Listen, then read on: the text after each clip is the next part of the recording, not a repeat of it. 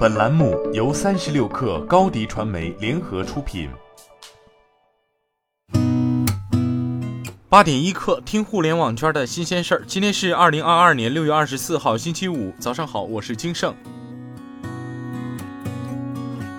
三十六氪从多个知情人士处了解到，腾讯今年下半年裁员动作仍将延续。腾讯组织优化由集团统一制定方案，但各 BG 节奏不同。腾讯各大事业群中，CISG 云与智慧产业事业群与 PCG 平台与内容事业群，由于员工基数较大，为上半年裁员重灾区，尤其 PCG 整体裁员比例或超百分之十。下半年上述多个 BG 将在上半年的基础上继续裁员，其中 PCG 旗下多个细分业务部门裁员比例甚至会达到百分之四十至百分之五十，少数业务面临整体裁撤。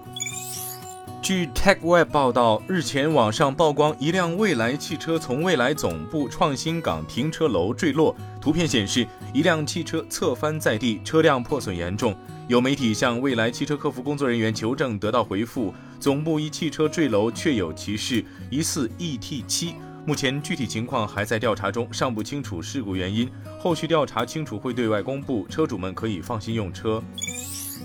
据界面报道，日前麦麦被曝在端午节后开启比例为百分之三十的裁员计划。对此，麦麦方面回应称，公司近期对员工做了结构性调整，整体优化比例小于百分之十五。据央视新闻报道，北京时间二零二二年六月二十三号十时二十二分，中国在西昌卫星发射中心使用长征二号丁运载火箭，采取一箭三星方式，成功将遥感三十五号零二组卫星发射升空，卫星顺利进入预定轨道，发射任务获得圆满成功。该卫星主要用于科学试验、国土资源普查、农产品估产及防灾减灾等领域。